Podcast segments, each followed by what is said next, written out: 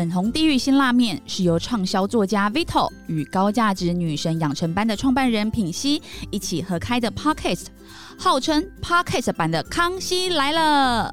如果你觉得我们的节目很不错，你的产品想要置入的话，欢迎所有干爹干妈的支持，在下方链接与我们联络，我们会在第一时间回复你哦。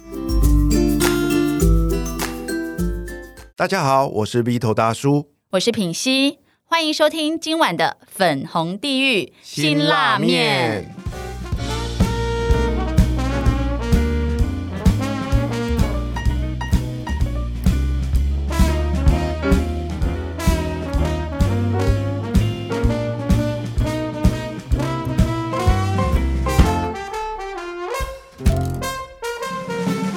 今晚邀请来陪我们一起吃这碗辛辣面的来宾是谁呢？哇，我们继续邀请到大家最喜欢的 Taco 老师来跟我们分享关于思辨的内容。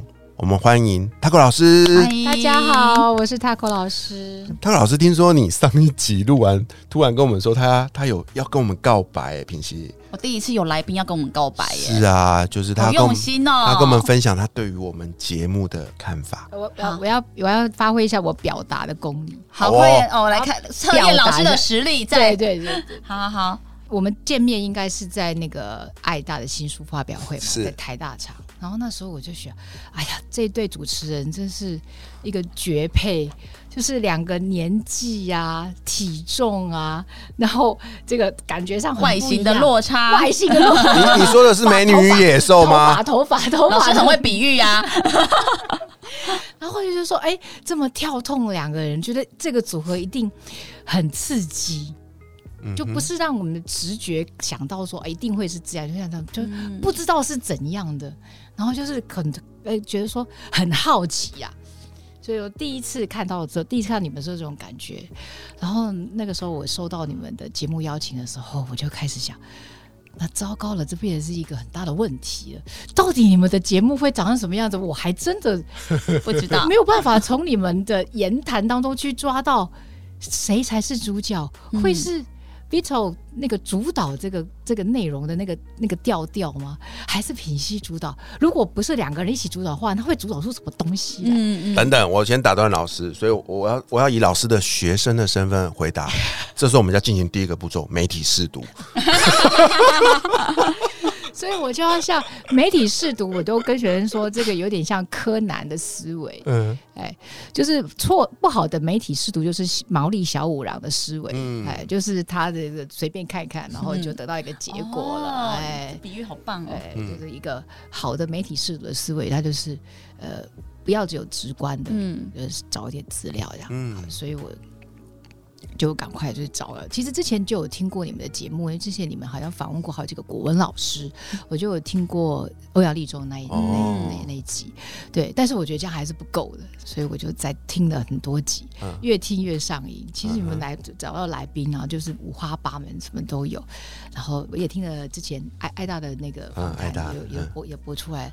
然后听完之后呢，我就开始觉得，我就更期待来参加这个节目了。哇，第一个我要先说的是，品熙给我们的感，给我的感觉呢，是第一个让我觉得非常想要来唱这个节目很重要的原因。哦，因为我觉得品熙呢，他就是那种很能聊天的人，聊天跟上节目有点不一样。嗯，聊天呢，就是有时候是没有什么主轴，对。但是你会有很想要听的内容，哎，老师真的是观察入围耶，好厉害哦。所以你你你你不不是那种哈很很想要听听听听听，然后就觉得很满足的人。你是会听到什么东西之后，你就会觉得说，哎、你听这句话里面还有一个我很想听的东西，对对，我会问。对，然后你就会很想要知道。然后我就觉得说，啊，这有这种主持人真的很棒。就是今天像今天来上节目啊，我们都一定会稍微做一下准备嘛。可是因为你这种特质，就会让我觉得，我们今天如果跑这个招经跑到别的地方去啊，你一定不会觉得生气，你一定不会就说一定要按照某一个这个因为我不知道大纲是什么。你反而会觉得说找到想听的点对对对，是最重要的，所以我会觉得说品熙在这个节目里面扮演的角色就好像沙发一样。哇，沙你发看，沙发给我们感觉就是它是会一个形状是会变的。嗯可是它就是因为它形状会有点改变，所以它是是软软的，然后他会跟我完全贴合的。哇。我觉得说节主持人里面有一个品系在这边，我就觉得非常的放心。天哪，真的是国文老师哎，他的那个比喻就是我我形容就比较粗俗，我就说你就是个充气沙发了。然后可惜又不是你喜欢的那一种，充，气沙发感觉很空心，对，这这这这非常的毒。可对可，是可是这是一个好的表现，嗯。就是在观点表达有一个很重要的技巧，就是要比喻。哦对，因为我们的表达有时候呢，就是乐乐的，或者是说表达对跟别人差不多，或者是说没有办法留下深刻印象而。且这个比喻会有画面，对嗯，对，下一个对今天有听我们节目的人，他会知道说，你看现在我坐在这边，我就感觉上我我好像坐在沙发，嗯，就是让你很放松，对，让我觉得很放松，对对，非常好。让我好期待。那 Vito 是然后 好紧张啊！臭豆腐之类的，三妈臭臭锅，不会。Vito 呢，给我的感觉是怎么样呢？那时候那个呃，在节目在我们在爱大的那个台大的时候，我们就稍微还稍微讲过话。Vito 讲话的感觉，第一个你要注意他讲话的那种那个速度，嗯，其实他讲话的速度不会太快，他也不会太慢。我们都有看听过那种讲话速度很慢的人，他讲话速度就是很刚刚好，然后讲话的速度，讲话的音高也不会太高，也不会太低，所以呢，它是一个非常好的、一个非常沉稳的调子，非常沉稳的乐器。所以我觉得他就是会在这个录音节点扮演一个空调的角色，空调，冷气。就是你看，这个录音间是一个有沙发又有冷气的地方，不是说它很冷会让场面变得很冷，是让它会场这个它会自己去调节，它会温度太高了，我就把它用凉一点这样子。它不会过头，哦，哎，这它会比喻控，很精准呢。哦它流泪了温控，流泪对不对？了我们我们我们设定在哪边？如果我们跑掉了，太嗨，或者太回来，然后或者是或者是太冰的时候，它会帮我们抓回来，哇抓到对的地方，所以我根本就可以很放心。哇，真的太棒了！这感觉我很像那个大金冷气，冷冷暖空调，而且还变频，超省电，超贴心，冬暖夏凉。真的哎，有没有平息？有没有那种感觉？感觉上冷气比较贵一点，没有了，帮你们制造冲突。哎老师好会比喻，这真的是要很观察、很细腻才会发，才会就是不是要先有观点，要先有观点。真的，我就先有一个强烈的感觉。哦，我有去观察你们之后有一个强烈的感觉，然后我就觉得说，哎，虽然我们之前就是其实就是见一面，可是我觉得这种感觉让我觉得说，哎，其实很多来宾他们可能就只是看听过你们的节目，并没有地真的跟你们相处过，他们还是觉得说，哎，这个组合让人觉得非常好，嗯，真的非常好。全老师，你刚刚这样的一个思考过程很有画面感哦，然后就是整个就是很比喻出来这些，这这符合您上一集节目跟我们分享的这个系统思考的这个过程吗？就是这样的过程吗？我觉得比较贴近我们呃，最后我们要跟呃，刚上一次我们有提到，就是整个我们要先思考的一个过程，嗯之后产出一个观点。我觉得这一集我们就比较提到说，我们已经有一点想法或者有点感觉了，那我们要怎么样去表达出来？嗯像有些可能有些人他就呃会很喜欢品析，然后会想要接近他，嗯甚至会希望能够跟他表达他内心的感觉。那他当然可以直接说，像你上一集提到，嗯嗯哇，我觉得这个男生其实是 很很能够表达他内心的想法。嗯其实，可是有时候，呃，有些男生他可能不太会。嗯不知道该怎么样去说明他，所以我们就会看到有一些梗嘛，就说你就是我生命中的太阳，好，哦就是有你在的地方，我觉得很很明亮，很很很很很暖，有有你在我的人生是彩色的，哇。有你在旁边，我觉得呼吸起来，不是有一首歌说空空气中有有你都觉得不一样，嗯哎，就把你比喻成空气中的好像是一种气味，嗯然后我就闻到那个香香、那个芬芳的味道，我就觉得很舒服，就好想要继续待在这里。啊，我知道了。上一集老师跟我们教我们的是归纳法，这一集你要来跟我们分享比较比喻法，对不对？啊，丙烯，你对我来说啊，就是一朵插在牛粪上面的鲜花，这样嗯比喻对吗？这样子，这样好像好吧？对呀、如果我来比喻 Vito 在我生命中，你扮演的呢，比较像是一个绊脚石。啊，哎，老师他的这个比喻挺好的，他的比喻挺有杀伤力的。不过学生真的很毒哎、他们都非常的擅长这样子的，非常像非常擅长。所以今天我来这边啊，不只是遇到一个沙发，还遇到一个很好的大金冷气、空调，我觉得好像跟我学生相处一样自然。你们两个那个拌嘴的样子啊，我觉得你们的那个课程将来啊，如果拓展到这个青少年或是大学生，我一点都不意外。真的哦、对，你们两个真的是完全不留这个 心狠手辣。对，我也很好奇耶，对啊，像现在的学生，他们是大概怎么样的性格，或者是他们的想法是怎么样啊？老师你自己跟他们相处呃，这一代，他们私底下其实都蛮多话的，嗯，对。但是真的要教他们写作文的时候，他们都觉得蛮害怕。哦，真的所以哦，我们就是把他平常嘴贱的那些东西，把它稍微提炼一下。嗯对，其实他们也很会比喻呀、很会帮别人取绰号。我们从取绰号这个角度哇，来看，你看他们帮手，我们我们班以前有个学生叫蛋头，他真的就是他真的就是那个样子，对对，就是一颗蛋。对嗯，他的头就特别圆，然后头发不多，所以我就发现学生其实很会取绰号。那取绰号其实就是个比喻嘛，这就是一个非常好的比喻。所以说，就从比喻开始，然后你们你你所要表达的东西像一个什么，嗯然后强迫他们。那如果说同学，可是很奇怪啊，他们一到课堂上来，突然都变得严肃起来，他可能设定老师就是一个比较古板的东西，都突然比喻不起来了。所以其实我们也会给他几个方向，比方说，我强迫他们要比喻，把对方把你要比喻的东西比喻成花，嗯一定都要说花。那比方说，我们要请他表达对呃，像上一次我们有提到，就是一本小小说里面的三个女主角，嗯你可不可以把它比喻成三种不同的花？嗯呃，如果那个听众朋友对村上春树的小说没有那么熟，其实我们也可以呃去思考一下说，比方说《红楼梦》呃这两位林黛玉跟薛宝钗，他们两个人像什么花？嗯如果大家对薛宝那个薛宝钗跟林黛玉还还不够熟，大家也可以想象一下品溪像什么花？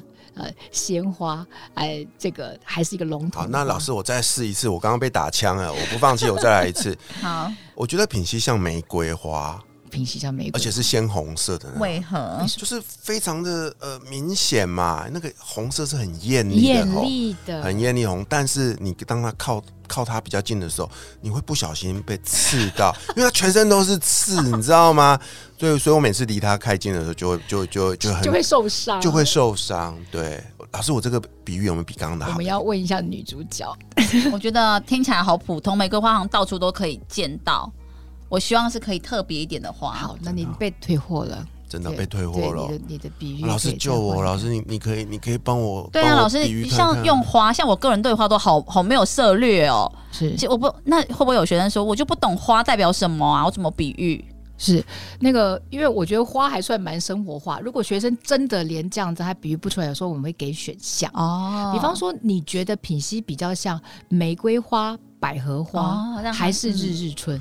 我日日春是什么？我觉得它比较像五月花，像什么花？五月喇叭啊，喇叭什么喇叭面花？子啊，我知道，我知道，开玩笑了，对，就是会不会有学生他其实就是他的生活可能都太专注在某几样，然后其实对生活的感受力比较少啊。有有，当然是这样子。所以说呢，老师不能只有一把刷子。嗯哇，我觉得老师也太辛苦了吧！真的，所以说那个我们，不过这是老师的本行啦，就是我们每天都在做这样的事情。好，你要做观点表达，你要第一个要比喻的其实就是呃日月星辰啊，就是大自然的东西哦啊，就是说，比方说我们说 bit 那个 Victor 像像山一样啊，嗯那给人稳重的感觉。我觉得这个平息像花一样，这个我们常用的。那同学会总会觉得说啊，什么大自然的东西，他他们现在很不大自然，对呀就是有网络而已。已，好嗯，，那有有时候呢，我们就根据学生的属性，有时候我们可以开不一样的东西。比方说，说我给我给学生试过，呃，他们这个比喻成车子车子，嗯啊，车子。那学生一想，他怎么会把角色的人物角色，什么《三国演义》哈，或者是那时候给他们比喻那个就是楚汉相争啊，就是你看他们都很遥远，对不对？然后把那个中那关键人物啊，把它比喻成车子。他们一开始的时候觉得是什么东西，结果我就说，来，你们先开选项。然后结果呢，他们就就就就开了很多车子。其实他们小时候不是妈妈都会买那个车子那个书嘛？对他就开始写消防车、大卡车，什么什么什么那个嗯 Benz 啊，什么什么，的时候就是跑车、敞篷跑车。他们先让他们开选项的时候，他们就是那时候很发散，他们就非常嗨，你知道吗？然后他们突然间脑袋里面就发生发那个就产生了非常多车车车车车车，全部都是好来跑跑卡丁车什么都有。然后我就说，那你觉得这个这个角色人物比较像什么车这样子？然后他们就会说，比方说他们觉得说，哎，像呃。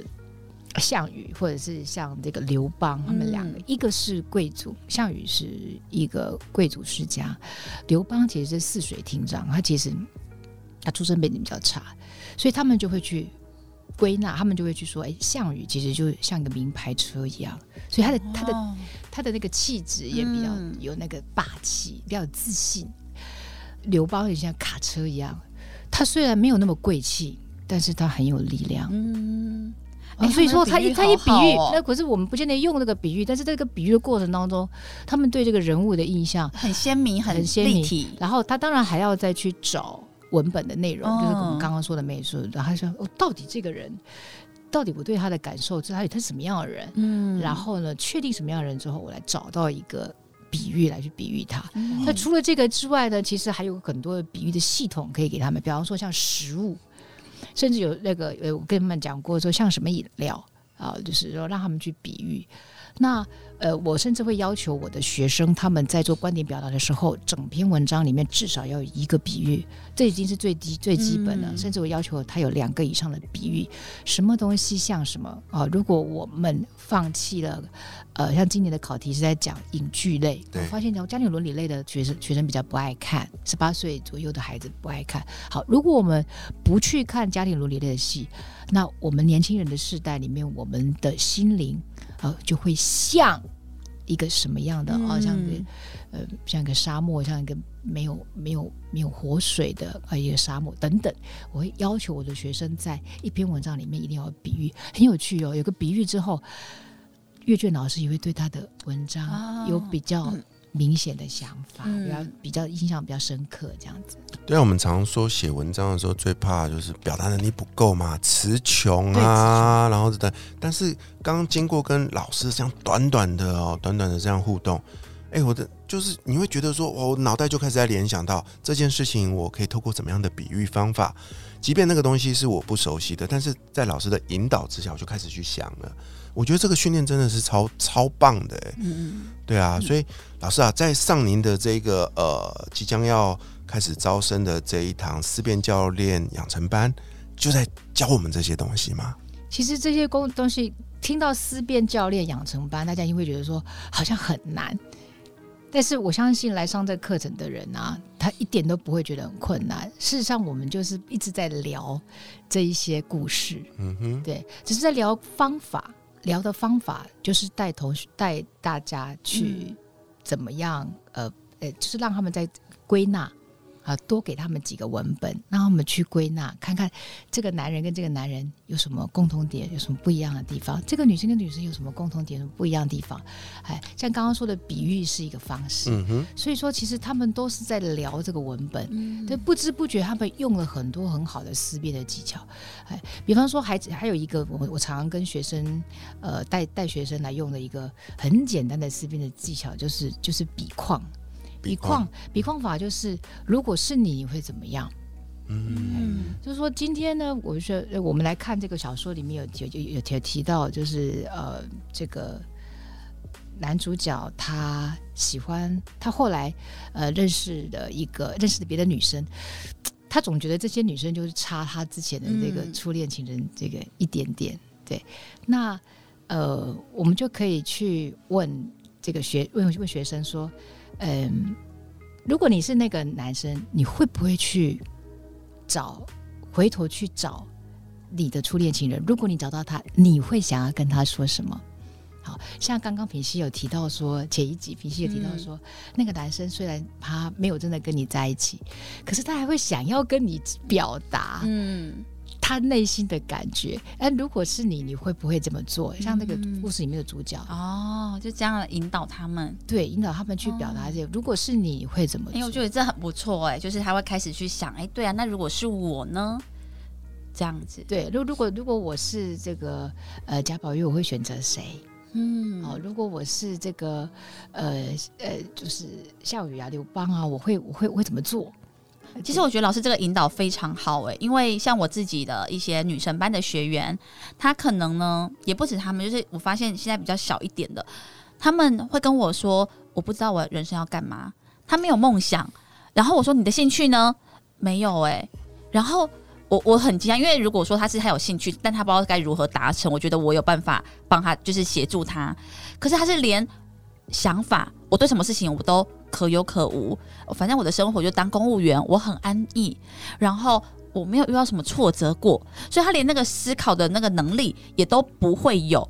其实我觉得这是一个很对我来说是很不可思议的事情，然后我就会很好奇，那你从小在什么样的家庭中长大？你的一个非常好的问题，对，就是这就是在做资料分析，对我是非常好，很惊讶，就是他们怎么会是怎么样的一个环境形塑一个人。对什么事都无感，没有想法，都可以，什么都与我无关。我觉得你是一个很好的教练，对，你就你就在帮帮他分析他的处境。可是这就唯独这一种人，我会真的是，我我不知道该如何从何着手去协助其。实我大学的时候，我参加一些就是辅导的课程啊，其实对我现在做这些什么教练班啊，嗯什么都有点帮助。嗯我上过一个课程叫做艺术治疗，啊，就是艺术治疗，就是他就叫你随随，那比方说他有一堂课，他就给你一堆那个粘土，然后我们就要随便捏。啊什么捏捏的很丑都没有关系，然后捏完之后他就叫你诠释你到底捏什么。那刚开始的时候，我觉得这个老师在打混啊，因为我们就就随便捏嘛，啊也很丑啊，然后里面好像看似没有意义这样，那他叫我诠释，结果诠释到后来我就泪流满面。那我就理解说，哦，原来这个过程其实捏不是重点，重点是我这个诠释过程当中，我会去整理我这思考。所以其实我们在带阅读写作班也是这样子。嗯我们今天拿了那个文文文本来，其实那个文本是别人写的，可是，在阅读的过程当中，你为了表达自己的想法，其实你就在整理哦你自己的处境。梳理自己，对，那比方说每个人交集到的可能不太一样，像我比较关心的就是说，这个那个内心世界里面那个小男生内心里面纯纯的爱哦，不管是女神也好，或者是有嗯有有，或者是很奇怪别人都不能理解的那种奇怪的爱都可以，但是去去去跟他聊这个这这这这一块，然后或者是聊他们怎么去怎么去处理嗯，要不要去分享，要不要去跟你爱爱的人告白哦，然后你会怎么样做等等。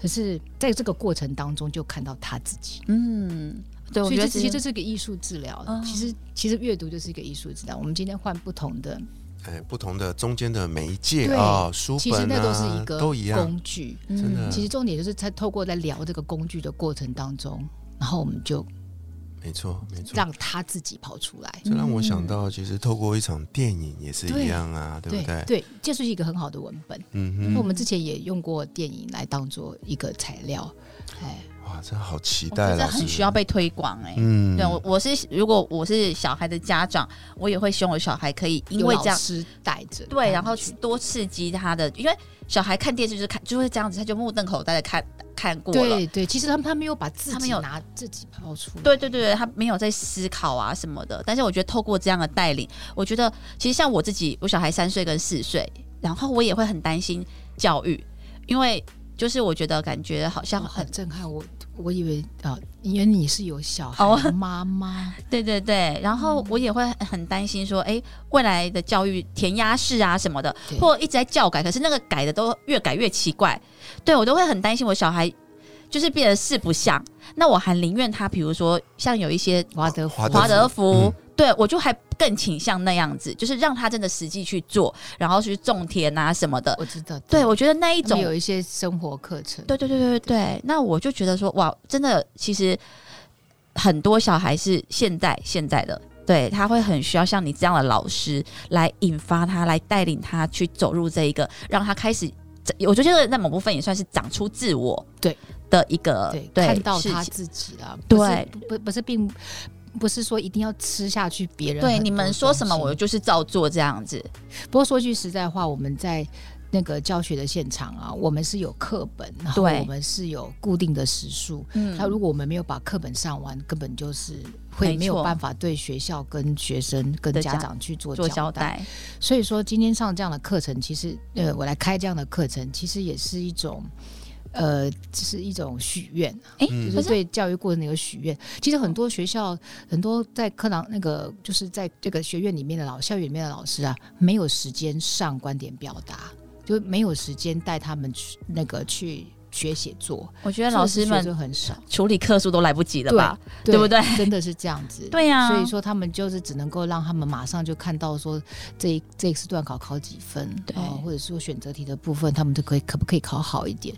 所以说，其实这个部分我。应该应该说，这个部分其实是最实用，可是也是最无趣的部分。那我我我就我想说，开发这样的课程，嗯，然后我就发现说，其实那个是跟他的生命真的对话起来的。对对，好好好需要哦。对啊，而且我发现就是，呃，像现在就有一些学校的老师愿意站出来，然后走出来，对对，然后其实我觉得这个在你们是花额外的时间，然后去实践你自己的理想。对，我觉得这很不容易耶。所以啊，大家一起来支持 Taco 老师举办的这个思辨教练养成班吧。在本集节目的这个内容里面，我们会附上二零二三爱情游戏的这一期的思辨教练养成班的报名链接哦，邀请你来跟我们一起与 Taco 老师学习如何成为一位好的思辨教练一。起看看小说啦，一起这个有限年一起聊吗故？事，没有没有限年纪，一起聊故事。那最小可以几岁啊？呃，比较建议是中学生以上，中学生以上。嗯我大部分都是大人来，不过比较建议中学生以上。对好哦，听到这集的赶紧报名，因为名额有限哦。再次谢谢 Taco 老师。谢。谢。谢下一集陪我们一起吃辛拉面的来宾会是谁呢？我是 B 头大叔，我是品心女神，粉红地狱辛拉面，我们下集见，拜拜，拜拜。